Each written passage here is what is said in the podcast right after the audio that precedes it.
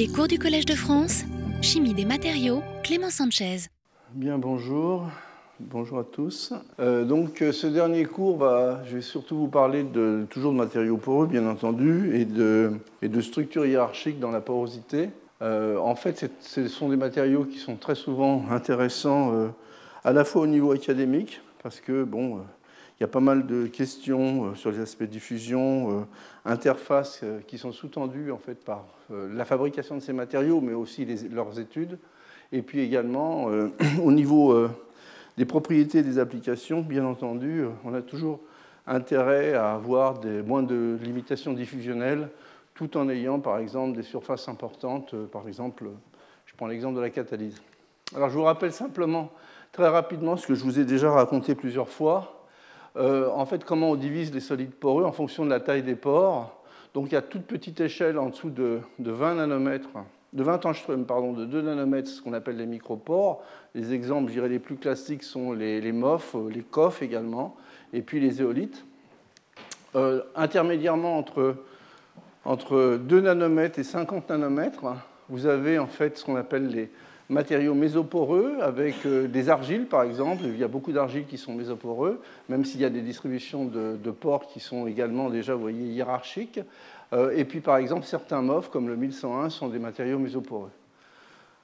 Et les fameuses silices, ou euh, je dirais les solides mésoporeux organisés, pas uniquement les silices, mais les différents oxydes, alumine, titane ou autres, qui typiquement ont des tailles de pores, je dirais, entre 2 nanomètres et 50 nanomètres. Et au-dessus, à partir de 50 nanomètres ou de 500 angstroms, eh bien, ce sont tous les matériaux, je dirais, macroporeux, et là encore, ça mériterait finalement une, division, malgré tout, hein, parce que tout ça, ça a été fait sur des bases essentiellement de, de l'absorption, mais les propriétés sont différentes, évidemment, lorsqu'on a des, des, pores qui sont juste, juste au-dessus de la limite, ou de quelques microns, ou bien des pores qui sont millimétriques.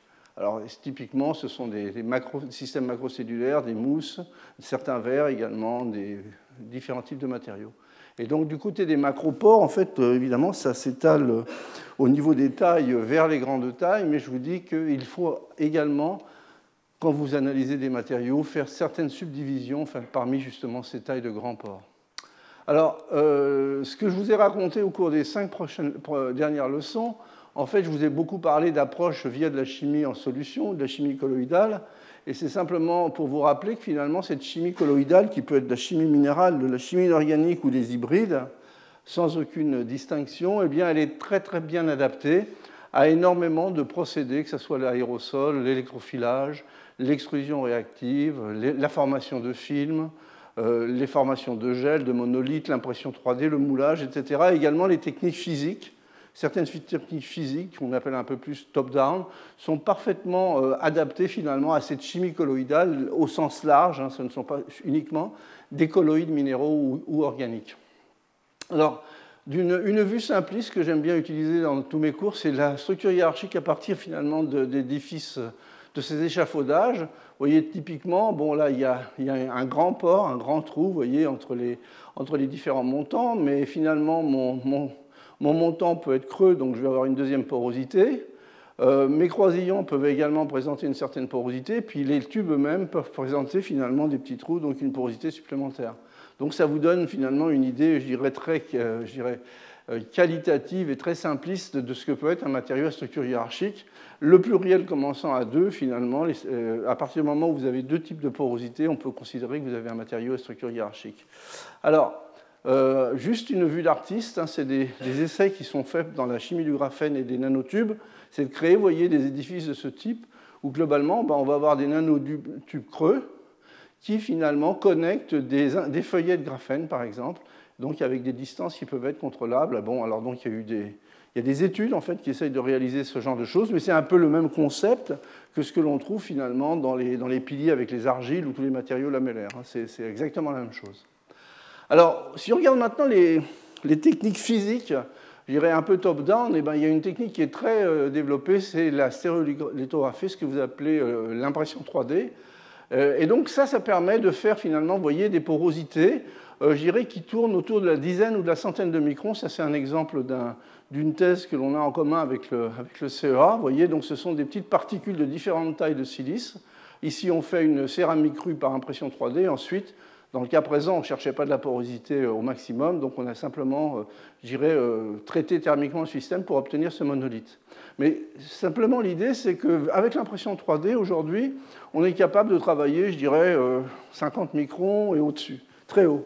Alors, il y a une autre technique que vous connaissez peut-être moins, c'est ce qu'on appelle les, lithographies par absorption à deux photons. Euh, c'est de la 3D TPA, Two Photon Absorption. Et là, à ce moment-là, vous pouvez imprimer dans des matériaux. Ça, ce sont des, hybrides, vous voyez, des plots, différents types de figures. Et aujourd'hui, le diamètre des piliers, vous voyez, c'est 200 nanomètres. Ce que j'ai regardé dans la littérature, on arrive à des résolutions de 200 nanomètres. Et nos collègues physiciens nous disent que, bon, ben, en y mettant un petit peu le prix et le temps, on va arriver à 50 nanomètres. Alors, l'idée, c'est le futur. Et eh ben, le futur, ça sera peut-être des stratégies qui intégreront finalement ce que vous connaissez très bien comme impression 3D, et puis ces, techniques lithographiques qui permettent justement d'aller à des, tailles plus petites. Alors, dans le monde des, matériaux à structure poreux, à structure hiérarchique, eh bien, les, plus grandes voies de synthèse, c'est l'utilisation de moules, de gabarits, de templates qui partitionnent l'espace réactionnel. Alors, bon, on peut avoir des moules individuels ou des moules assemblés, ça c'est assez facile à comprendre, mais j'ai essayé de partitionner de façon un petit peu, euh, je dirais, arbitraire, hein, les différents types de moules et de gabarits qu'on rencontre dans les différents travaux, excusez-moi, dans les différents travaux scientifiques. Alors, c'est ce que j'appelle d'abord les, gabarits mous. Gabarits pour moi, ça veut dire des gabarits qui ont des associations et des séparations dynamiques. Voilà. molécules, typiquement, bah, le gabarit pour faire une zéolite, c'est un alkylammonium, par exemple. Euh, micelle, mésophase, donc ça c'est des tensioactifs ou des moléculaires ou polymères à bloc, amphiphiles. Donc voilà les, domaines de taille sur lesquels on peut travailler. Les organogélateurs, je vais vous en parler. Donc là on a des domaines de taille plus larges. L'eau, la glace, ce sont également des gabarits intéressants. Il y a une certaine dynamique. Les microémulsions, les phénomènes de séparation de phase, couplés souvent à des... Euh, lorsque c'est possible au niveau des températures, à des milieux micellaires, et puis des, systèmes qui soient porogènes, simplement par génération in situ du porogène, et on crée finalement des structures hiérarchiques de cette façon.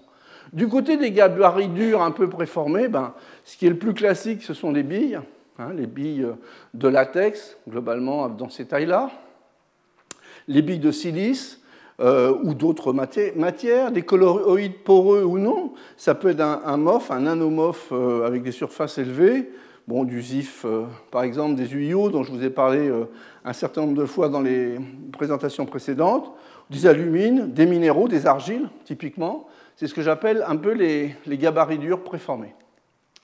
Alors, on peut combiner finalement ces différents moules, ces différents types de gabarits, en utilisant finalement le couplage d'une chimie qui est toujours une chimie colloïdale, si vous voulez, mais avec euh, des procédés de mise en forme. Hein. Donc, je vous rappelle, euh, les micelles, bon, ben, c'est du savon dans l'eau. Je vais assez vite parce que c'est transparent, je vous l'ai présenté euh, au moins cinq fois déjà.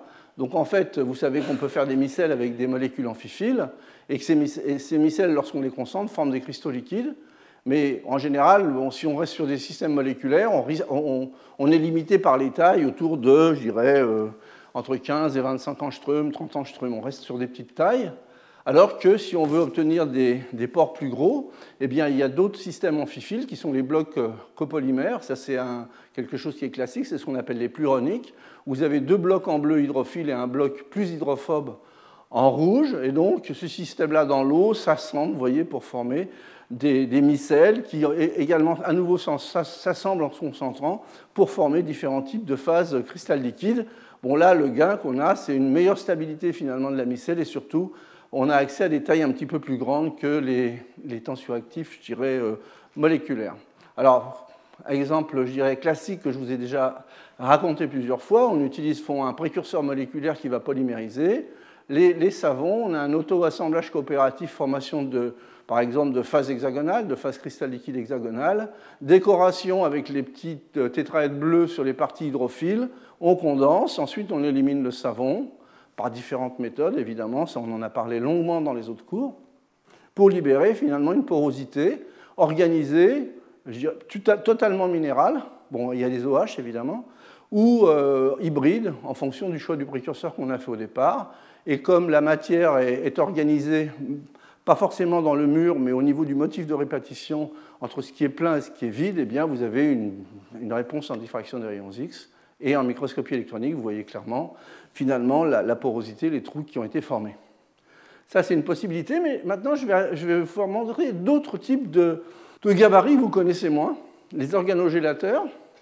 En fait, les organogélateurs sont des molécules, il y en a des, centaines, par exemple comme ce, composé du cholestérol. Vous voyez, ce composé du cholestérol, à 1% en poids, dans l'octanol, il forme ces fibres. Euh, qui peuvent être chirales, hein, puisque vous avez un sang chiral, elles peuvent être hélicoïdales. Hein, et donc, typiquement, c'est un réseau de fibres, et l'échelle, vous voyez, c'est un, cliché de, de, microscopie par effet tunnel. Et, ce que vous voyez ici, en fait, c'est euh, les fibres avec des, domaines qui sont microniques, typiquement. Hein. Alors, en plus, bon, ça, ce sont des systèmes, je vous l'ai dit, qui peuvent être hélicoïdaux. Et en gros, lorsque l'on regarde l'analyse un peu fine de, ce genre de matériaux, on voit que finalement, ça ressemble à des escaliers. Ces fibres sont en forme d'escalier en colimaçon. Et ce qui est très intéressant, c'est que finalement, pour une molécule d'organogélateur, vous avez une interaction, je dirais, un peu privilégiée avec une centaine de molécules de solvant. Euh, alors, ça donne finalement des fibres, des microtubules, mais il est clairement que, clair, d'après ce que moi je connais et ce que j'ai lu, c'est que finalement la physicochimie de ces milieux organogélateurs est beaucoup moins bien connue que celle des tensioactifs. Hein, il n'y a, pas les mêmes modèles euh, qui, sont assez classiques des, années même 80 pour les tensioactifs. Là, vous avez une, chimie, une physico-chimie qui est plus, plus difficile et qui mériterait finalement. Il y a eu beaucoup de synthèse. Le côté synthèse est bien développé aujourd'hui. Le côté physico-chimie, de mon point de vue, est encore un peu faible. Et alors donc, bon, nous, on les a utilisés à la fin des années 90. Euh, vous voyez, typiquement, en utilisant ce type d'organogélateur, c'est un dérivé anthracénique. Ça, c'est une collaboration que j'avais avec Jean-Luc Pozzo à Bordeaux. Et donc, on a gélifié, vous voyez, autour de ces molécules, dans l'alcool et le méthanol, elles forment des organogèles, donc, dans les solvants qui sont totalement euh, compatibles avec la chimie des solgels des alkoxides. Donc, on a hydrolysé, vous voyez, des, des, fonctionnels de silice, par exemple. On a fait également du titane, de l'aluminium. Mais là, je vous montre juste simplement les résultats sur silice, avec différents types de groupements. Et vous voyez, vous avez des, tissus de fibres d'organosilice qui se forment. Donc, déjà, il y a une porosité interfibre qui est clairement de, l'ordre de plusieurs microns. Mais quand vous agrandissez ça au niveau de la microscopie électronique, eh bien, vous voyez que tous ces tubes sont, euh, sont, composés de nanotubes hybrides collés les uns avec les autres. Et vous voyez l'échelle ici, on est, est, à 200 nanomètres. Hein. et donc, c'est une, des fibres microniques avec des espaces microniques constitué de nanotubes. Alors, donc, il y a des porosités inter- et intrafibres. Et puis, les parois de ces systèmes sont mésoporeuses, avec des pores pas parfaitement calibrés, mais euh, qui se trouvent entre 2 et 5 nanomètres, typiquement dans, le domaine des mésopores, avec des surfaces de l'ordre de 500 m2 par grave. Et puis, des fonctionnalisations possibles accessibles. Alors, ceux qui veulent vraiment réfléchir sur l'organogélation, je vous rappelle que j'ai fait un cours là-dessus d'une bonne heure le 7 décembre 2011, c'est toujours sur Internet, vous, pouvez aller voir si ça vous intéresse de regarder plus en détail les architectures qui peuvent être développées et les types de matériaux qui sont construits.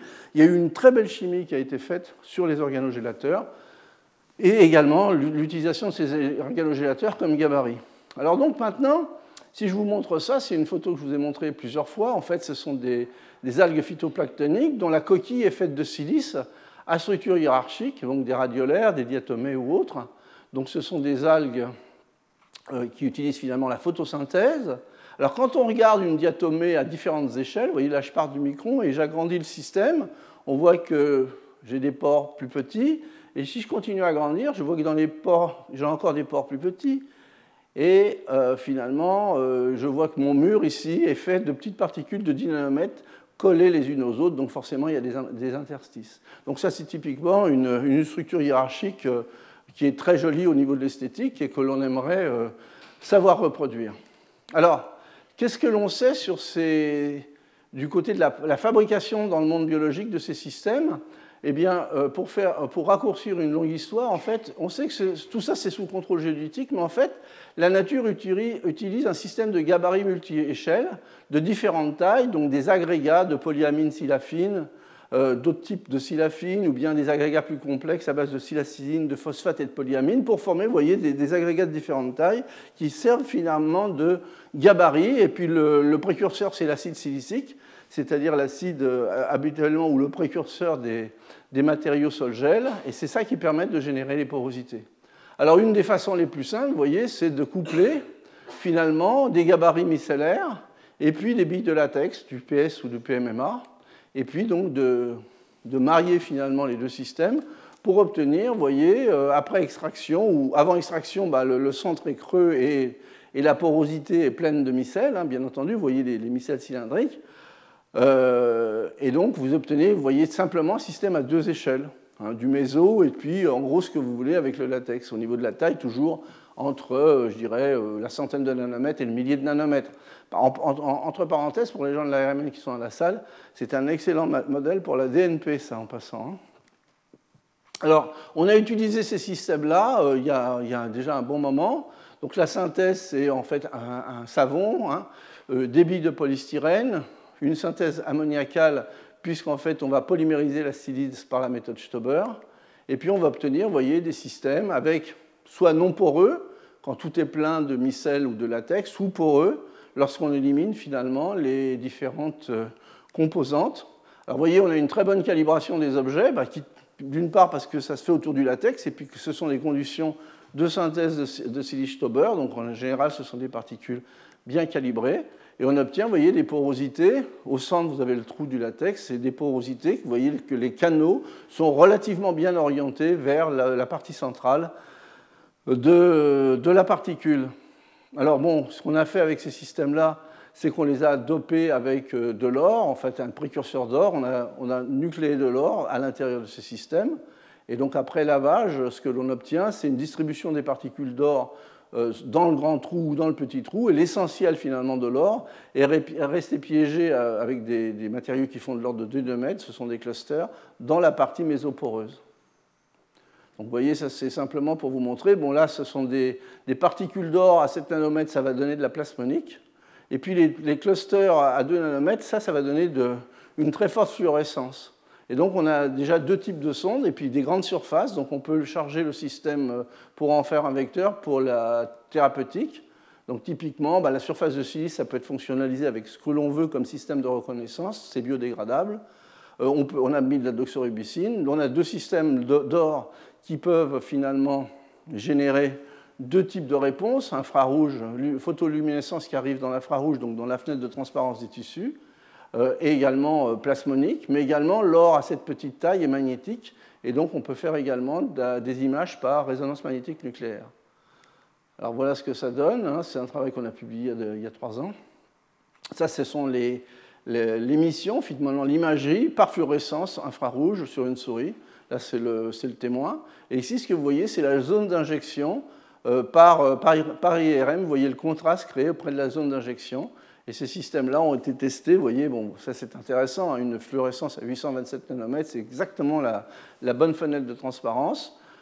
Euh, imagerie photoacoustique, ça marche également. Thérapeutie photothermique, puisque vous pouvez utiliser finalement l'optique et le magnétisme pour, euh, euh, pour échauffer finalement localement la, tumeur, et puis relargage de, médicaments, quelque chose d'assez classique qui a déjà été fait dans la littérature. Alors si on veut augmenter un petit peu la complexité en l'utilisation de gabarits multiples, ça c'est un ancien travail qui a été fait par les collègues, de Santa Barbara, euh, Stucky et Bratsmalka, où ils ont fait, voyez, un, premier, euh, un premier motif avec des tampons de PDMFs, donc typiquement l'échelle c'est 10 microns. À l'intérieur des tampons, eh bien, on remplit avec des latex, et dans les interstices des latex, on remplit avec de la silice qui est polymérisée en présence de tensioactifs. Ensuite, on enlève toute la matière organique et on récupère un système à trois échelles, la taille du tampon, même s'il y a une contraction, le latex et euh, la, partie mésoporeuse avec de la silice. Alors vous voyez, donc ça, c'est pas mal, mais je vais vous montrer des choses qui sont encore plus jolies.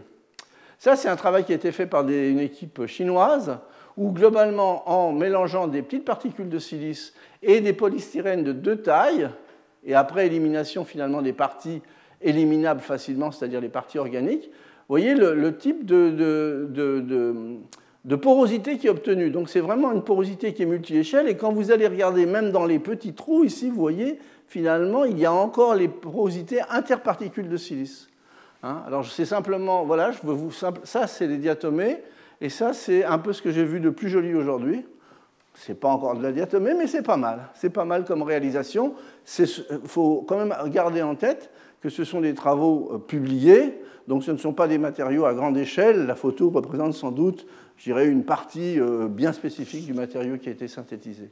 Alors des, assemblées de, de, colloïdes, en voilà quelques-unes, bon, des opales avec différents types de périodicité, ou une supraparticule obtenue via des gouttelettes de microébulsion. Et ça, c'est quelque chose que je vous avais déjà montré dans le cours sur le carbone. C'est à nouveau l'utilisation de billes de latex. On infiltre ces billes de latex avec des micelles euh, euh, faits de blocs copolymères, une résine, on infiltre et on a une première étape, donc un premier traitement thermique pour consolider, on élimine les solvants. Ensuite, une élimination contrôlée de la partie bloc copolymère, on en avait longuement discuté dans le cours numéro 2. Hein, donc typiquement vers 300-350 degrés, et ensuite une étape de carbonisation pour obtenir des monolithes de carbone. Et ces monolithes, eh bien voilà comment ils se présentent. Ce sont des beaux modèles à nouveau pour étudier les, aspects hiérarchiques de diffusion ou autres. Vous voyez, ce sont des, systèmes. Bon, les surfaces sont pas élevées, mais ce n'est pas le problème. Mais typiquement, vous avez une très belle calibration de mésopores aux alentours de 3 nanomètres et de macropores aux alentours de 350 nanomètres. Alors justement, ces assemblées de colloïdes, elles sont utilisées de façon assez conséquente, en particulier pour l'optique. Hein, parce qu'en en, contrôlant finalement la taille des assemblages, la taille des porosités, la variation des assemblages, euh, vous avez la nature finalement de, la, particule, vous pouvez jouer en fait sur les variations des indices, vous pouvez jouer également sur l'ordre ou le désordre, euh, etc. Et donc ça permet de faire ce qu'on appelle des cristaux photoniques qui donnent finalement une coloration très souvent physique. Alors les beaux cristaux euh, photoniques qui donnent une coloration intense, en général, vous avez des structures très ordonnées. Leur défaut, eh bien, c'est que, eh bien, il y a une dépendance angulaire de la couleur et pour certaines applications, c'est pas bon du tout. Donc comment on s'arrange? Eh On travaille moins joliment. On fait des systèmes amorphes, par exemple. Il faudrait que je retrouve le opale désordonné. Vous voyez ici, là, ce que je vous, montre ici, c'est la variation euh, de, de, la longueur d'onde en fonction de l'angle. Vous voyez ici, vous avez une variation, vous n'avez pas de variation angulaire, contrairement à une opale parfaite directe, où vous avez une couleur qui est belle, mais vous, vous faites varier un peu l'angle, c'est fini. Quoi. Hein et donc, on rajoute à ça, par exemple, des absorbeurs euh, sélectifs ou à spectre large pour justement optimiser la réponse optique pour une application. Je pense par exemple à de la cosmétique ou ce genre d'application. Alors, dans la nature, bon, vous avez les opales, vous avez également la couleur physique de certains papillons, c'est bleu. Et donc, il y a eu un grand nombre de travaux qui ont été faits justement en jouant sur les matériaux, les indices. Vous voyez, ça c'est de la silice avec des indices assez bas. Quand on va vers les oxydes de titane ou d'étain, eh bien, on a des indices plus forts. Donc là, on peut jouer, évidemment, on va jouer sur l'empilement, la taille et l'indice pour obtenir différentes couleurs. Et puis, bon, on peut aller même jusqu'à la formation d'opales totalement en silicium. Hein, donc ça, ce sont des travaux qui sont dans, les années 2000. Alors, dans la nature, eh bien, euh, ces assemblages colloïdaux sont utilisés en effet, pour créer de très jolies couleurs. Par exemple, les plumes de la couronne de cet oiseau, le Lepidotix coronata, ou les plumes du stellar jay. Vous voyez, ces bleus eh ben, sont dus à des assemblées, des assemblées colloïdales qui sont, vous voyez, parce que a pas, dans ce cas-là, il n'y a pas de variation avec l'angle. En fait, ce sont des colloïdes, mais il y a toujours un désordre. Ce n'est pas parfaitement ordonné. Hein.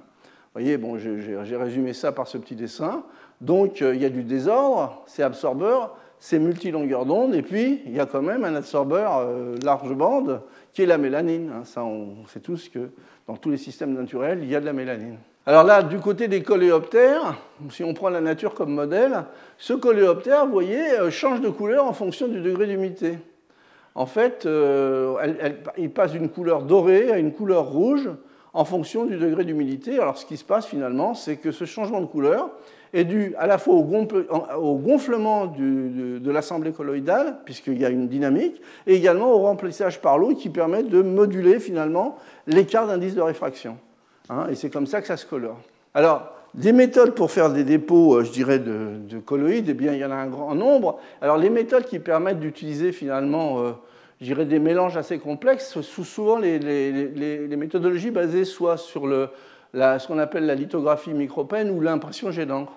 On obtient, vous voyez, des plots, on peut séparer les plots, on peut jouer sur ces distances-là, on peut jouer euh, sur la porosité à l'intérieur du plot et pour obtenir différents systèmes. Alors l'exemple que je vais vous montrer ici, là, ce sont finalement des assemblées faites par jet d'encre, multibus, avec des silices colloïdales non poreuses et poreuses avec différentes tailles. Donc là, on joue, il y a une hiérarchie dans la porosité. Et en jouant là-dessus, vous voyez, bon, ça, c'est le système une fois qu'il a séché. Donc vous voyez que ce ne sont pas des empilements euh, parfaitement ordonnés, mais ce qui va faire les différences, c'est justement qu'il y a des, systèmes où il n'y a pratiquement pas de porosité, il y a des systèmes où il y a de la porosité. Et, donc, vous voyez, donc ça, c'est les types de matériaux qui ont été utilisés, des particules pleines, des particules mésoporeuses de différentes tailles avec euh, une partie pleine et l'extérieur, enfin ça c'est un latex, et l'extérieur, en fait la couronne mésoporeuse peut être également réglée au niveau de la taille. Donc vous avez tout un, ensemble de, paramètres physico-chimiques qui vous donnent beaucoup de variabilité. Alors ce que ça donne, vous voyez, ça sur des films, ça donne une coloration qui peut être ajustée en fonction du choix des systèmes que vous avez euh, créés. Et ça, c'est un travail que j'ai trouvé assez amusant pour faire un capteur d'alcool. En gros, ce que, finalement, ce que, les gens ont créé ici, ce sont des, porosités hiérarchiques de différents euh, types dans la partie, je dirais, du tronc et les feuilles. Donc sous azote, ben, tout est vert. Quand vous mettez l'alcool, eh bien, le système se colore sélectivement. Ça a été calculé pour que ça se colore sélectivement. Euh, et puis, on peut aller plus loin. Donc, euh, voilà, on peut même aller, jusqu'à colorer le système avec des fruits. mais ça, c'est vraiment un jeu de, taille, d'indice et de porosité. Hein. Donc euh, ça permet de. Donc c'est simplement pour vous montrer cet exemple, le niveau de, de, précision qu'on peut avoir finalement dans, dans, ces assemblages. On peut également déposer finalement ces matériaux sur des substrats souples. Et ça, là, ça commence à devenir intéressant au niveau des applications. Sinon, bah, le jet d'encre, on peut l'utiliser. Ça, c'est un travail qu'on avait fait avec les gens de Limoges et de Montpellier. On peut l'utiliser en présence de tensioactifs pour créer, vous voyez, des systèmes multiplos. Euh, mésoporeux, et puis on peut jouer également sur ces porosités-là, bon, avec des pores parfaitement organisés. Et puis on peut fonctionnaliser ces plots par des précurseurs de silice. Vous voyez ce petit N3, vous savez tous dans la salle que c'est le précurseur dont on a besoin pour faire de la chimie clique. Et donc on va cliquer un colorant pour avoir une coloration par exemple verte. Donc un capteur et puis on peut, dans, une autre rangée de plots, ben, on peut faire l'inverse, utiliser finalement un organosilane porteur d'une liaison alcine. On fait un clic avec un autre type de colorant pour avoir du rouge. Et puis voilà, le futur, on peut euh, faire ce genre de choses. Ça, ce projet-là, c'était essentiellement euh, développé pour faire des multicapteurs ou des nez artificiels ou ce genre de choses. Hein. Donc ça, c'est un petit peu le niveau de, de contrôle que l'on a aujourd'hui dans ces systèmes. Alors maintenant, je vais vous parler d'un gabarit qui est beaucoup plus commun, je dirais l'eau, comme gabarit couplé à la chimie colloïdale. Hein. Une suspension colloïdale, vous voyez, c'est une suspension où il n'y a pas de dépôt. Hein. si vous faites, vous voyez, c'est un peu turbide, donc ça veut dire qu'il y a une partie de la lumière, il y a un peu de la lumière qui est, diffusée, mais en fait, ça ne, ça ne dépose pas. À l'intérieur de cette solution, vous avez des objets qui peuvent être des latex, des particules de MOF, des particules d'or ou tout ce que vous pouvez imaginer. Et l'eau, en fait, dans deux différentes formes, peut être utilisée finalement comme gabarit. Alors, un gabarit qui est très utilisé euh, par les, polyméristes en particulier, il y a de très beaux travaux au Japon, c'est ce qu'on appelle les figures de respiration, breath figures. Alors, comment ça marche? Nous, on a travaillé là-dessus pendant quelques temps. Alors, c'est assez simple le système. Vous utilisez une dispersion colloïdale de particules poreuses ou non. Vous pouvez utiliser des MOF, des particules poreuses, que vous voulez, à partir du moment où c'est une suspension colloïdale, dans un solvant organique volatile. Et donc, au moment où, si vous contrôlez l'étape d'évaporation, ce qui va se passer, c'est que globalement, bah, vous allez avoir un refroidissement de, la couche superficielle. Et ce refroidissement, eh bien, si vous contrôlez la pression d'eau, va vous former finalement un ensemble de gouttelettes d'eau qui vont servir de gabarit et qui vont imprimer finalement votre liquide. D'accord? Et donc à la fin, bah, le solvant est parti et euh, l'eau également se sont évaporés. Vous, avez un assemblage finalement de colloïdes avec par exemple des MOF, des latex, différents types, et plus la structure micronique imposée par la gouttelette d'eau, puisqu'en fait une, une goutte d'eau congelée, enfin euh, condensée par contre, les tailles sont de l'ordre de 1 micron. Alors voilà ce que ça donne.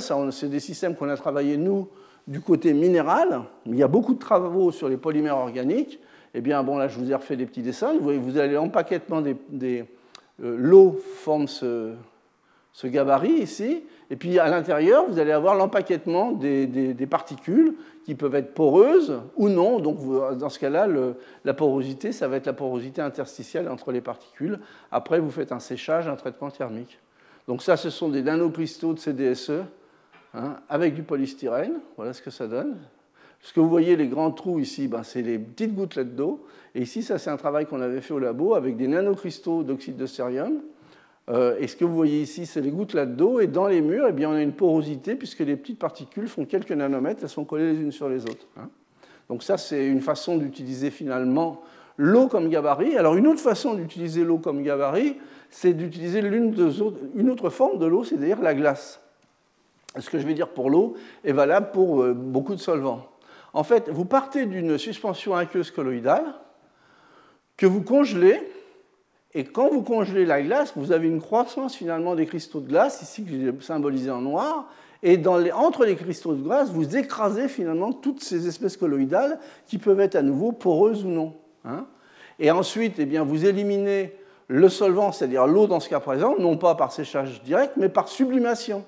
Donc vous, vous sublimez le système et ensuite bon, vous récupérez finalement le système où l'eau est partie, et puis éventuellement, vous pouvez le consolider, le consolider par un fruitage. Alors voilà ce que ça donne. Hein. Typiquement, on a des, un sens de la croissance des cristaux de glace. Là, c'est un petit peu modélisé. Et vous pouvez y mettre ici toute la nanochimie et la matière vol que vous pouvez imaginer. Hein. donc des nanoparticules denses euh, pour le collage, euh, des poreuses, du MOF, des silices, des billes de latex, enfin tout ce que vous voulez imaginer. Ça, ça marche. Et vous êtes sûr d'avoir déjà une porosité micronique à cause de la glace ou du solvant que vous congelez. Alors l'échelle des cavités, c'est 1 à 300 microns, ici. Et puis l'échelle des pores, eh ben, ça va du 1 nanomètre à 500 microns, euh, sachant que les, petites, euh, les, petites, tailles de pores vont être générées par finalement la, chimie colloïdale et le contrôle que vous aurez sur cette partie-là. Alors, en fonction, donc, c'est ce qu'on appelle d'une façon plus générale le freeze casting, parce que ça peut être fait avec différents solvants. Et bien, en fonction de la fraction volumique que vous allez utiliser et puis de la cinétique de congélation, ben, vous pouvez obtenir, voyez, des phases lamellaires, dendritiques, nids d'abeilles, etc. Donc ça, ce sont des choses qui sont bien reportées, par exemple, dans cette grande revue récente de Progress in Material Science. Alors, voyez ici, ce que j'ai porté, c'est la taille de, la partie congelée, donc de, la porosité générée par la, par la, glace, si vous préférez, en fonction de la fraction volumique, pour, voyez, des céramiques, des métaux, des polymères, de, l'alimentaire, des pharmaceutiques, etc. Hein. Donc en gros, la fourchette, bon, à la louche, hein, je dirais, c'est entre 1 micron et 300 microns, mais vous pouvez utiliser l'eau puis d'autres solvants en fonction. Donc ça, c'est pour faire des belles manips de physique, ça peut être très intéressant, de mon point de vue. Alors, qu'est-ce que j'ai trouvé dans la littérature d'intéressant? Là, ce sont des, gens qui ont utilisé des éolites. Donc, ce sont déjà, ces entités-là sont microporeuses. On peut faire varier la taille pour avoir une deuxième porosité. Puis, on génère ça dans la glace. Vous voyez, on obtient des pièces monolithiques. Et ici, ce que vous voyez ici, ce sont les cavités macroporeuses à 20 microns, finalement générées par, les gabarits de glace. Ça, c'est un autre travail qui a été fait par une équipe japonaise, où là, ils ont complexifié un peu le système avec des toutes petites particules de, silice, des particules de latex, et pareil, euh, on, fait donc, euh, on utilise la glace comme gabarit, et à, l'arrivée, vous voyez, on obtient des, systèmes monolithiques, avec finalement une anisotropie de la croissance de la glace qui peut être vue finalement euh, assez facilement qualitativement grâce à l'anisotropie de la lumière transmise quand on irradie avec un laser parallèle ou perpendiculairement au système. Et voilà ce que ça donne. Pardon, j'étais un peu vite. Vous voyez, donc ça c'est la, structure euh, micronique associée à la glace, la porosité. Et lorsqu'on descend, finalement, ça c'est ce qui est lié, au latex. Et ça, ce qui est lié finalement au, second gabarit qui a été utilisé. Alors vous voyez, ça donne des choses de ce type-là, avec des surfaces, je dirais, raisonnables, 300 m2 par gramme, et puis, bon, finalement, un contrôle qui n'est pas mauvais. Bon, il y a des cracks, hein, mais euh, nobody's perfect, je dirais. Mais globalement, ça donne euh, des systèmes sur lesquels on peut faire quand même un certain nombre d'études physiques. Alors ça, cet ice templating, c'est énormément utilisé, par exemple au labo euh, Francisco euh, Fernandez, pardon, euh, utilise également ce genre d'approche. Et dans ce travail, vous voyez, c'est un système dans lequel les gens ont fait des composites avec un MOF LUIO66, dont je vous ai beaucoup parlé la dernière fois, justement, avec du chitosane, pour faire justement des composites poreux, MOF chitosane, avec des micropores et des macropores. Les micropores, eh ben, c'est le LUIO 66 qui les génère. Et les macropores de 20 à 40 microns, c'est justement le gabarit de glace. Et donc ce sont par exemple des systèmes qu'on peut mettre sous forme de pastilles qui sont de très bons absorbeurs de recyclables d'herbicides. Alors maintenant je voudrais vous montrer un, système où il y a de la hiérarchie, mais essentiellement du côté des, micro, des, macropores, c'est la fourrure de l'ours polaire. Un ours polaire, ça vit sans aucun problème par moins 50 degrés. On aurait du mal. Euh, alors vous allez me dire, ouais, bah, c'est parce que c'est gros, euh, il y a 10 cm de graisse et que ça suffit. Non, ça ne suffit pas. En fait, il faut voir une chose, c'est que les ours polaires, eux, sont invisibles par une caméra infrarouge. Pour les détecter, il faut utiliser des caméras visibles ou UV, mais pas l'infrarouge. Simplement parce qu'ils n'émettent pas. Ça veut dire qu'ils ont un système qui est parfaitement isolant, ils ne réémettent pas finalement de la chaleur. Alors ça, c'est dû, en fait, ils ont une peau qui est noire, contrairement à ce que l'on peut penser, qui est vraiment le système qui absorbe le maximum de chaleur. Et puis il y a une structure hiérarchique de poils au-dessus, une fourrure hydrophobe, qui est poreuse et qui a une hiérarchie, mais euh, au niveau du micron. Et donc c'est ça qui permet finalement d'avoir une bonne isolation, je dirais, au niveau des matériaux. Donc là, ce n'est pas un jeu mésoporosité, macroporosité, c'est du multi-échelle dans la macroporosité. Vous voyez? Donc ça, des photos, ce sont des fibres qui représentent les, poils finalement de, l'ours. Alors j'ai trouvé un travail assez intéressant qui reprenait finalement un peu la même idée. Vous voyez, qui utilise finalement l'ice templating. Donc il y, a un fil conducteur, donc un seul à queue de fil de soie et de chitosane. Et puis en fait on l'utilise, vous voyez ici c'est la source froide, on fait un filage à froid du système et, des cristaux, les, cristaux, de glace qui permettent de créer la, macroporosité. Donc ça, c'est le système, vous voyez, c'est assez rudimentaire. Donc on peut enrouler finalement le fil de soie formé, mais en présence de glace. Donc on crée un système qui est euh, euh, microporeux, euh, macroporeux à différentes échelles. Et voilà ce que ça donne. On peut faire des, textiles, vous voyez, avec des, ici ce que vous voyez, ces pores alignés, ce sont les pores justement lamellaires qui ont été créés par la congélation de la glace. Et donc vous avez une hiérarchie dans la porosité. Alors ce qui est très marrant, dans cet article, vous voyez, c'est du 2018, c'est récent. Voilà les résultats. Alors, quand vous voyez de la lumière rouge ou jaune apparaître, ça veut dire que finalement, euh, sous, euh, sous, caméra infrarouge, le système émet de la chaleur, ce n'est pas isolant. Donc ça, c'est le lapin non revêtu. Le lapin revêtu de polyester, on voit quand même qu'il y a un contraste. Et voilà le, lapin revêtu avec ce, tissu. Vous voyez que finalement, là, on n'a pas de contraste pratiquement ou bien moins marqué avec le milieu environnement, environnant. Et en fait, toujours sous caméra infrarouge, quelle que soit la température du milieu extérieur, 40, 15 ou moins 10, eh bien, vous voyez que dans la partie recouverte, vous n'avez pratiquement pas de contraste avec le milieu environnement. Donc vous avez un système qui augmente finalement, qui améliore énormément l'isolation. Je voulais vous montrer parce que c'était un petit peu, euh, je dirais, marrant. Hein. Mais bon, c'est vous montrer également l'intérêt finalement du contrôle de la porosité, même si on reste sur l'échelle micronique, mais à différentes échelles. Alors des matériaux qui sont, euh, eux également, euh, euh, à structure hiérarchique, eh ben, bien connus, ce sont les aérogels. Alors un aérogel, c'est un solide ayant un volume poreux de plus de 95%, rempli par de l'air et constitué de mésopores, pas forcément organisés, mais dans, cette taille-là, et de macropores dont, dont, les diamètres peuvent aller jusqu'à quelques centaines de nanomètres. C'est pour ça que la plupart des, aérogels eh bien, ne sont pas totalement transparents, puisque vous êtes également, il y a des gros pores qui en fait sont exactement dans la fenêtre euh, d'absorption finalement et donc de diffusion de la lumière. D'accord? Alors, pour faire un, un aérogel, eh bien, on a plusieurs options. Par exemple, si je prends l'exemple de silice, on fait un polymère de silice, donc un gel.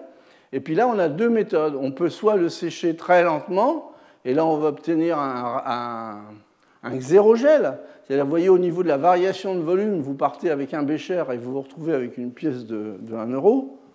Hein, voilà. Euh, alors que si vous le faites dans d'autres conditions de séchage, en particulier séchage hypercritique, vous obtenez un aérogel où globalement vous avez une diminution de volume mais qui est bien moindre. Alors l'une des difficultés lorsqu'on justement on essaye de sécher ces systèmes, eh ben, ce sont les contraintes capillaires, bon, vous, connaissez tous la loi de la place, qui entraînent finalement des craquelures importantes. Bon, ça, ce sont ces contraintes capillaires qui créent finalement ces craquelures dans la boue, ou bien qui transforment un monolithe de silice en, petits grains parce que vous, le séchez trop rapidement. Alors, quels sont les remèdes? Ben, Il y en a plusieurs. Bon, vous pouvez toujours essayer de faire un séchage lent. Ça, ça vous permet d'obtenir un xérogel. Euh, vous pouvez faire un échange par un solvant moins polaire que l'eau. Euh, en particulier, euh, si vous échangez avec un, solvant comme le CO2 et que vous vous mettez dans des conditions de séchage hypercritiques, c'est-à-dire dans des conditions de pression de température où la phase liquide et gazeuse sont indiscernables, vous n'avez plus d'interface, vous n'avez plus ce genre de problème. Et donc, vous pouvez le sécher normalement. En plus, le CO2, c'est très souvent utilisé simplement parce que, vous voyez, les températures critiques et les pressions critiques sont assez raisonnables. Vous avez d'autres façons également. Vous pouvez hybrider les systèmes avec des, systèmes hydrophobes ou avec des polymères pour donner une certaine plasticité. L'hydrophobie, c'est pour empêcher l'eau de rentrer, qui peut être une source de, destruction, en particulier pour des silices. Ou bien, euh, de façon un petit peu plus délicate et astucieuse, vous voyez, dans cette, ce qui crée le delta P, c'est la variation des rayons des pores. Donc si vous recentrez la distribution des pores, vous avez un petit peu moins de, problèmes au niveau des contraintes et, donc du craquage. Donc voilà, ce sont des systèmes, euh, vous voyez, opalescents, transparents, de superbes isolants, très légers, hein, des densités, euh, vous voyez, qui sont euh, proches de celles de l'air, des porosités énormes des surfaces spécifiques énormes, des conductivités thermiques, vous voyez, très intéressantes, et également des, isolants acoustiques, et ça c'est déjà utilisé industriellement comme isolant thermique et phonique, et c'est vendu par exemple, entre autres par deux sociétés, euh, Aspen et Cabot, justement essentiellement pour leurs aspects isolation. Alors il y a d'autres applications des aérogels. Hein. par exemple, du côté de la NASA, ça fait longtemps qu'ils utilisent des aérogels comme collecteurs de poussière cosmique parce que finalement, euh, à cause de la structure de l'aérogel, finalement le système est comme un matelas qui, amortit progressivement les, poussières cosmiques sans les détruire. Et donc ça, c'est utilisé mais depuis euh, au moins 15 à 20 ans déjà. Alors il y a d'autres façons de construire ces, aérogels. On n'est pas obligé de partir de polymères de silice ou de polymères organiques. On peut le faire en utilisant à nouveau de la chimie colloïdale. Ça, c'est un travail de, de Mathéus pendant sa thèse. Et donc vous avez une dispersion colloïdale de nanoparticules concentrées que vous déstabilisez progressivement pour les amener finalement à se coller entre elles. Et ensuite, bon, vous échangez le solvant et vous faites un séchage hypercritique pour obtenir un matériau qui est de type aérogel.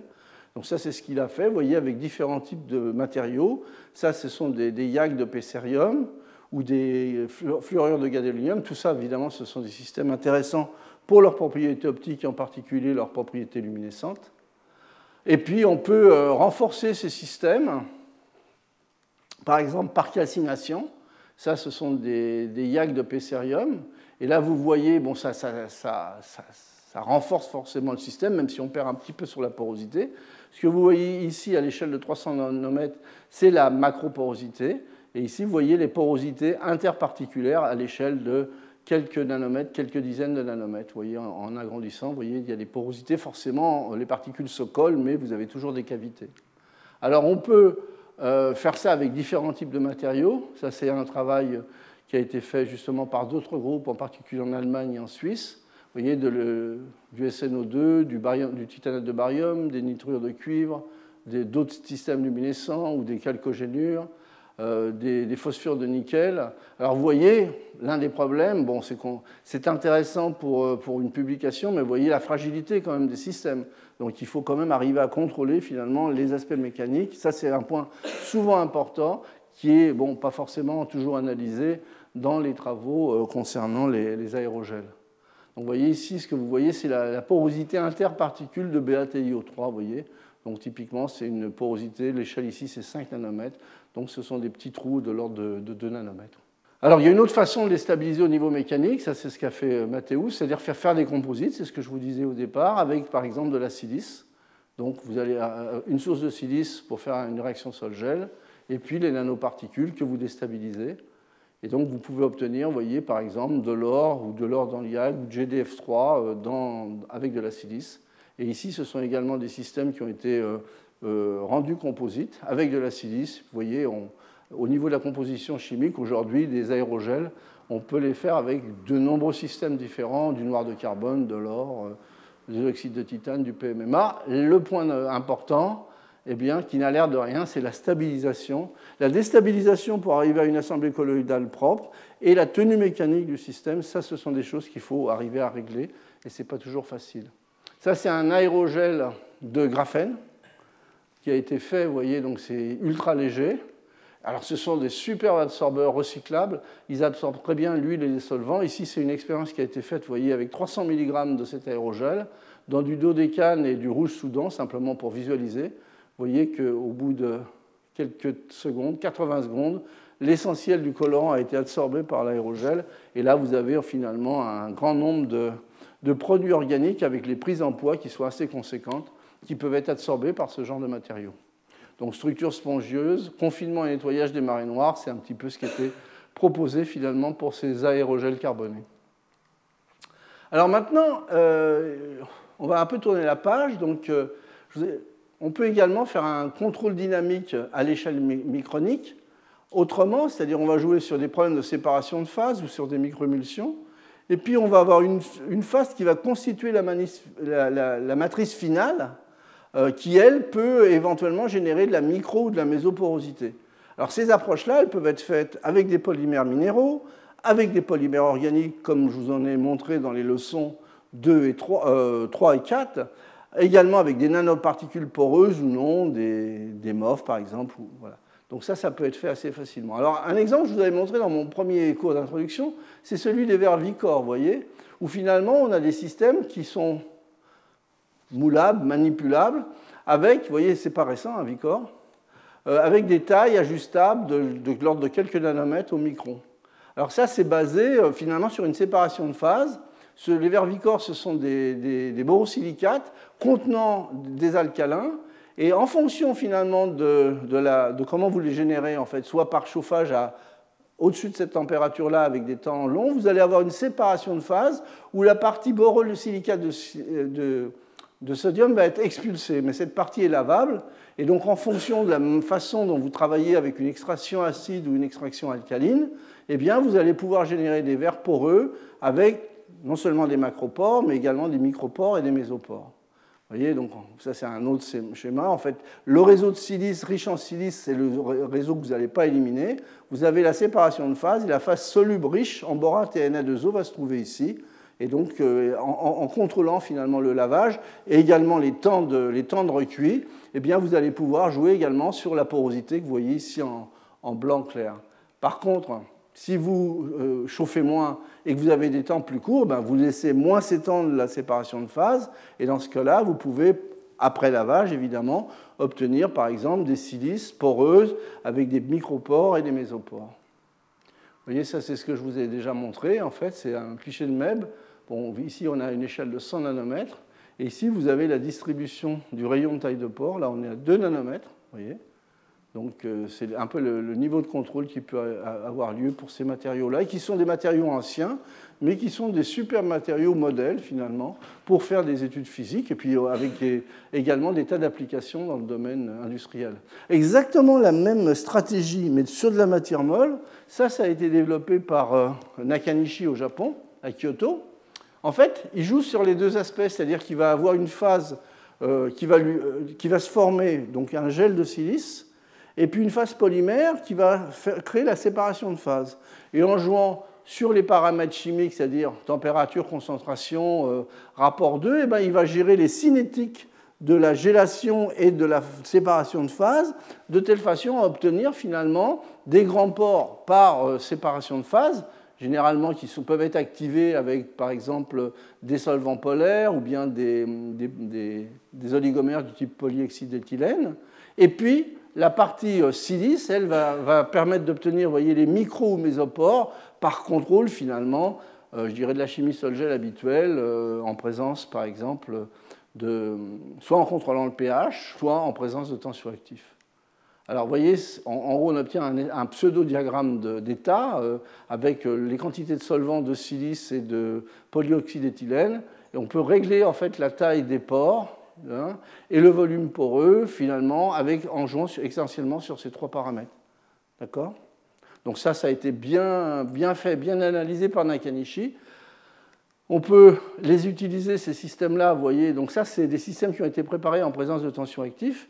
Donc vous avez des petits ports bien calibrés et puis des macro-ports, eux, qui résultent de la séparation de phase. Vous voyez, typiquement, c'est pas mal au niveau des distributions. Vous avez les mésopores, les macropores.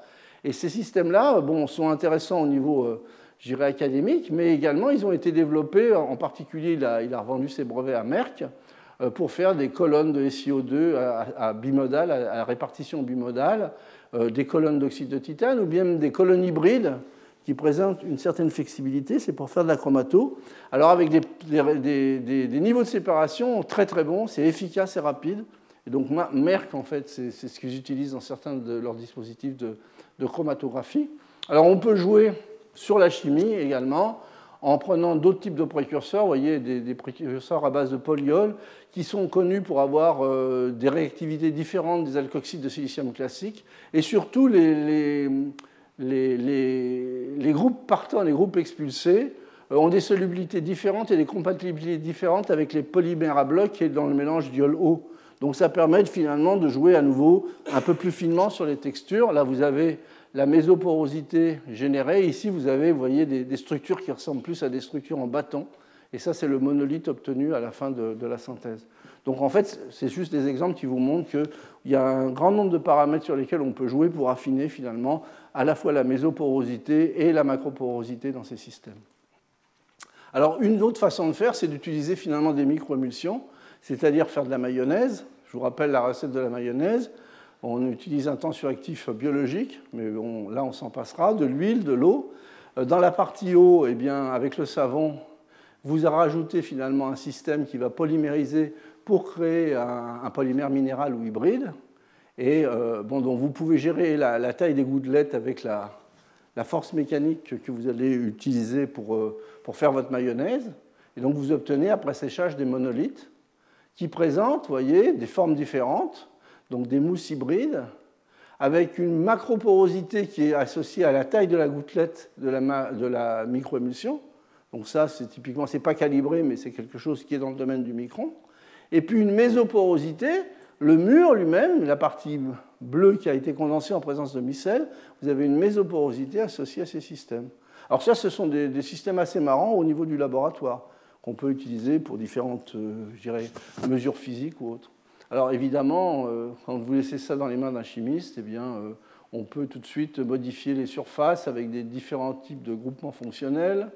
Hein. À nouveau, on va avoir la, structure hiérarchique. Bon, on a eu, ces matériaux-là, on les a utilisés dans des réactions catalytiques du type ex-Suzuki, des, réactions où on a besoin de catalyseurs acides ou basiques, ou même également des biocatalyseurs. Il y a un grand nombre de travaux. C'est un travail qui a été fait en, collaboration et qui a été porté par Renal Backhoff à Bordeaux. Donc ça, ce sont des, systèmes de mousse où on a créé des, systèmes complexants pour piéger finalement euh, à l'origine des actinides, mais bon, au niveau du laboratoire, on s'est contenté de, piéger les terres rares, vous voyez. Hein, donc ça, ce sont des... À nouveau, bah, il y a une structure micro, mésoporeuse et macroporeuse qui permet l'accessibilité et le piégeage, de grandes quantités. Évidemment, ces mousses, bah, vous pouvez les, modifier en les, remplaçant, euh, en, les remplissant par une résine formophénolique, avec ou sans tensioactif. Vous carbonisez dans une première étape pas trop pour enlever finalement le tensioactif, et ensuite vous faites une pyrolyse du carbone pour obtenir après dissolution de la silice, qui vous sert de gabarit, des petits monolithes. Et ces monolithes présentent, voyez, euh, soit des structures euh, microniques, donc de la macroporosité, soit de la structure mixte, macroporeuse et mésoporeuse, si vous utilisez intermédiairement ici, par exemple, un, un tensioactif. Donc en fait, évidemment, ça, vous voyez ce que je vous montre ici, c'est le cliché de microscopie électronique, justement lorsqu'on a utilisé un tensioactif. Vous voyez très, très clairement la structure mésoporeuse et ici, c'est la structure macroporeuse du, du, système carboné. On les a testés, par exemple, comme électrodes positives dans des batteries lithium-soufre. Et vous voyez qu'au niveau de la capacité rémanente, bon, on a une capacité élevée qui reste quand même assez élevée, même après un bon nombre de cycles. On a cette descente-là, bon, ça c'est associé au, fameux polysulfure qui, gêne finalement l'utilisation de ces batteries, mais au niveau de la construction du matériau, euh, la hiérarchie est là. Alors maintenant, pour euh, arriver dans la toute dernière partie de, mon exposé, ben, je vais vous montrer que finalement cette chimie colloïdale, euh, je vous ai montré pas mal de procédés, mais on peut aller plus loin. Et donc ça, c'est un travail qui a été fait par Marco, Marco Faustini. Vous voyez, bon, ici, ces craquelures de boue sont dues finalement aux, contraintes, au stress associé à l'évaporation.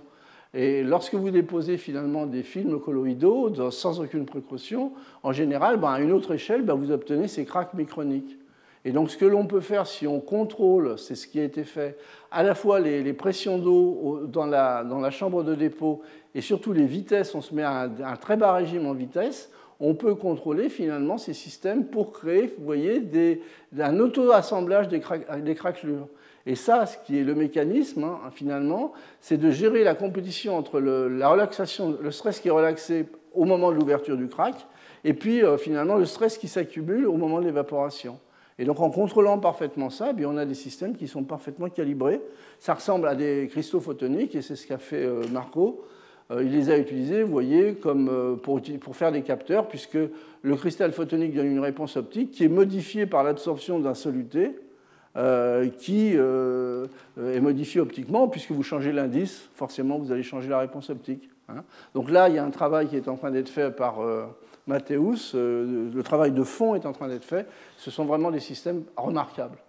Alors, d'autres types de procédés, ben, c'est le spray, hein, pas le spray pour les cheveux, mais l'atomiseur. Donc ça, c'est très très riche. Pourquoi? Parce que finalement, à partir du moment où vous savez stabiliser la solution colloïdale de départ, euh, ici, vous avez formé des gouttelettes et vous allez pouvoir déposer des motifs, par exemple, ou des systèmes de particules. Euh, à partir du moment où vous savez faire ça, ici, le temps de séjour dans le four est très court.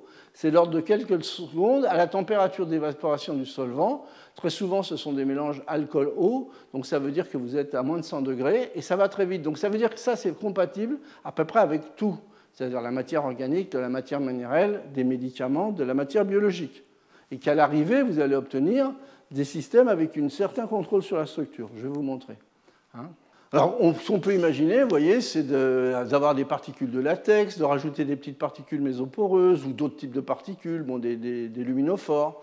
À partir du moment où on sait stabiliser ça, à l'arrivée, on va obtenir bon, quelque chose qui est de façon symbolique dessiné ici, mais à l'arrivée, vous voyez, on peut obtenir des systèmes de ce type avec une hiérarchie, puisque là, vous allez avoir du, port micronique, mais à l'intérieur des murs, vous allez avoir des agrégats de particules ou des particules poreuses. Là, l'imagination, euh, il faut la laisser courir. Euh, vous pouvez imaginer des tas de systèmes.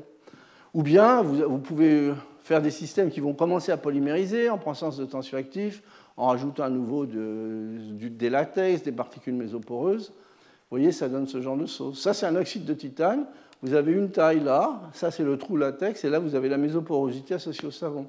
Ça, ce sont des systèmes cœur-couronne qui sont fabriqués par aérosol. Ça, ce sont des, structures en oignon qui peuvent être euh, fabriquées par voie aérosol. Alors, simplement pour vous montrer l'intérêt, on a beaucoup travaillé sur ces systèmes, avec, euh, en particulier avec Cédric Boissière.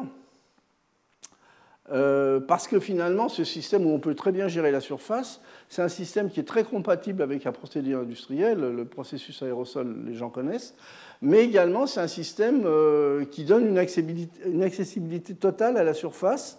Si vous allez voir ici, c'est une microscopie qui a été faite par Ovidiu Hersen, qui sera là d'ailleurs vendredi au colloque, et vous allez voir, on a une connectivité qui est parfaite avec des murs qui peuvent être mésoporeux.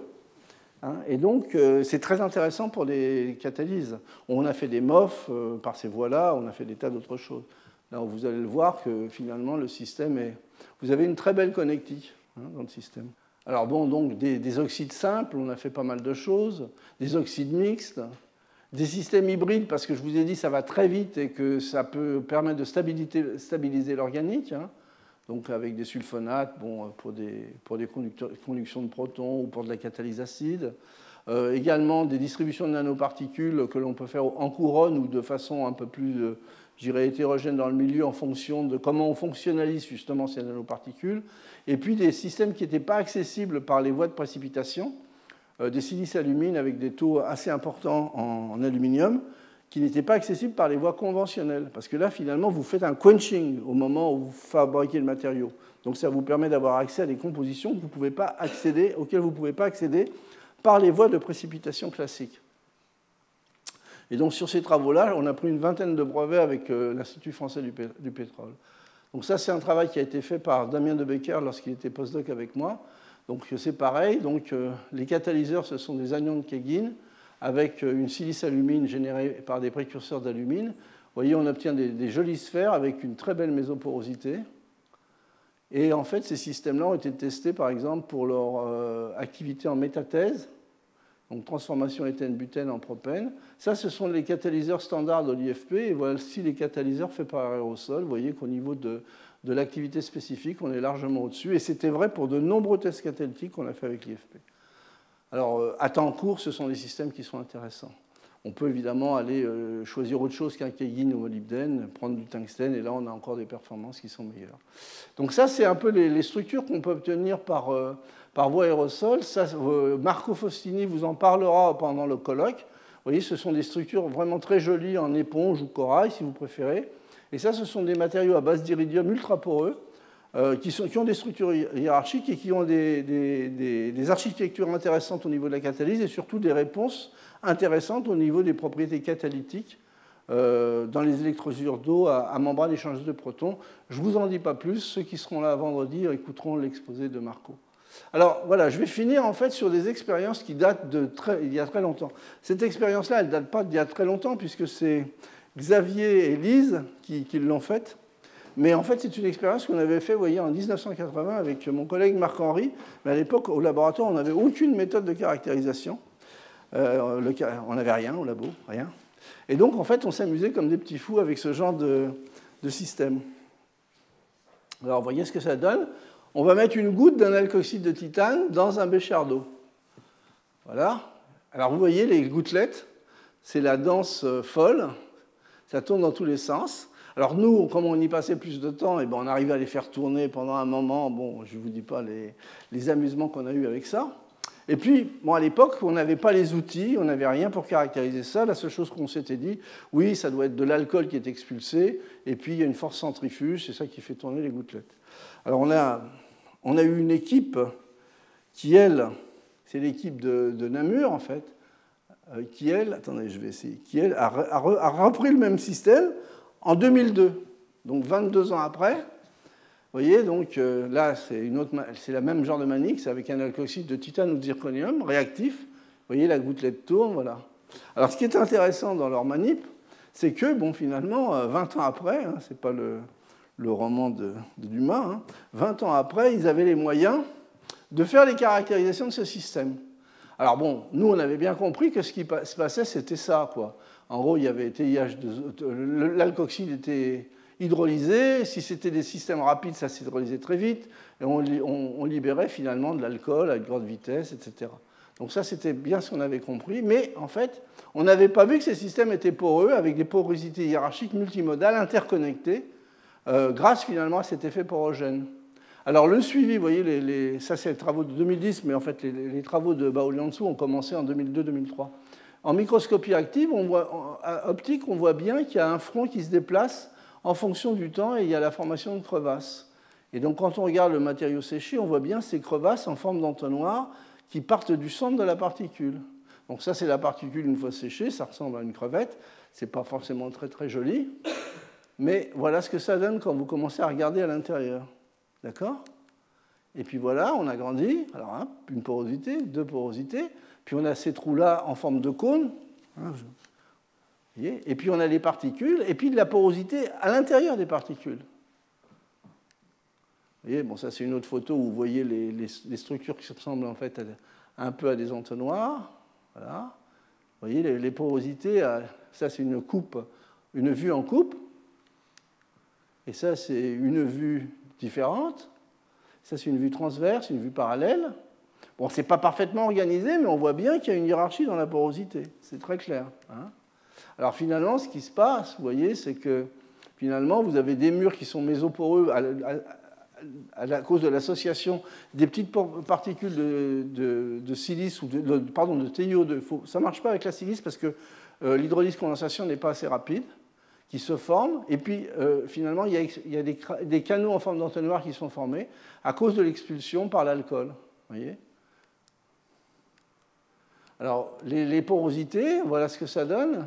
Ici, vous voyez les macropores en forme d'entonnoir. Ici, vous allez voir euh, les, pores interparticulaires. Et puis, il y a les micropores qui sont internes aux petites particules qui s'associent.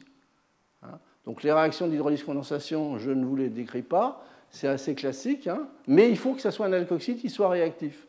Il y a un, aspect cinétique qu'il ne faut pas négliger dans ce système. Alors, voilà en, cartoon ce que ça donne. Vous avez de l'eau qui arrive, vous avez ces réactions qui, se, qui démarrent, et puis vous avez en fait de l'eau, de l'alcool qui se forme. Tout de suite, finalement, vous avez une espèce de fermeture de la goutte, pas étanche, mais qui commence à, se fermer. Hein, et la, réaction se continue, et l'alcool doit être expulsé. C'est cet alcool expulsé euh, qui va créer finalement les canaux en forme d'entonnoir. Hein. Donc c'est vraiment un système dynamique qui se forme avec une structure hiérarchique. Euh, pourquoi pas? C'est presque un système naturel, je dirais. Alors bon, ça c'est une... Je regarde l'heure, oui j'ai fini là. Euh, ça c'est avec des... Je vous dis, il faut des alkoxydes réactifs du type zirconium pour que ça marche. Hein. Et donc euh, la création des macropores est due à des molécules d'alcool essentiellement et un peu d'eau qui sont libérées brusquement par les réactions d'hydrolyse. Hein. Et donc c'est ça qui crée cette porosité hiérarchique. Alors a priori, si on trouve d'autres types de porogènes, eh ben, on peut finalement euh, reproduire finalement des structures hiérarchiques poreuses avec des gaz, des liquides, par exemple.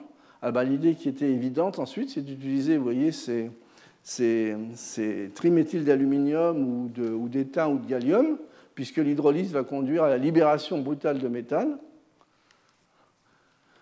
Donc voilà ce que ça donne. Hein. Dans le cas de l'aluminium, vous avez une hydrolyse très violente qui, qui vous fait cet hydroxyoxyde d'aluminium avec de libération de méthane vous obtenez une mousse de ce type. Et maintenant, quand vous regardez finalement la porosité, bon, c'est une porosité de l'ordre de 500 m2 par gramme avec un volume poreux qui est raisonnable. Euh, des cavités en forme de cage, des macropores de 50 à 80 nanomètres, des très gros macropores à 200 et puis également des mésopores. Vous voyez ce que ça donne au niveau de la microscopie électronique. Là, l'échelle, c'est un micron. L'échelle ici, c'est 200 nanomètres, 100 nanomètres. Vous voyez bien, c'est une porosité qui est complexe mais qui est hiérarchique. 100 nanomètres, c'est un agrandissement. Et en fait, quand vous regardez dans le détail ces macropores, eh bien, ils sont formés de nanocristaux, d'aiguilles qui sont cristallisées, de nanocristaux. Donc là, on va même jusqu'à obtenir un, matériau cristallisé. Là, ce que vous voyez ici, c'est ces parties noires. Ce sont ces petites aiguilles qu'on agrandit à nouveau. Vous voyez, ça fait une espèce de, tissu d'aiguilles. Et puis, elles sont vraiment, vous voyez, cristallisées, en tous les cas, sur leur centre. L'extérieur a l'air un peu plus amorphe, puis le centre est cristallisé. Alors ça se forme un, petit dessin simplifié.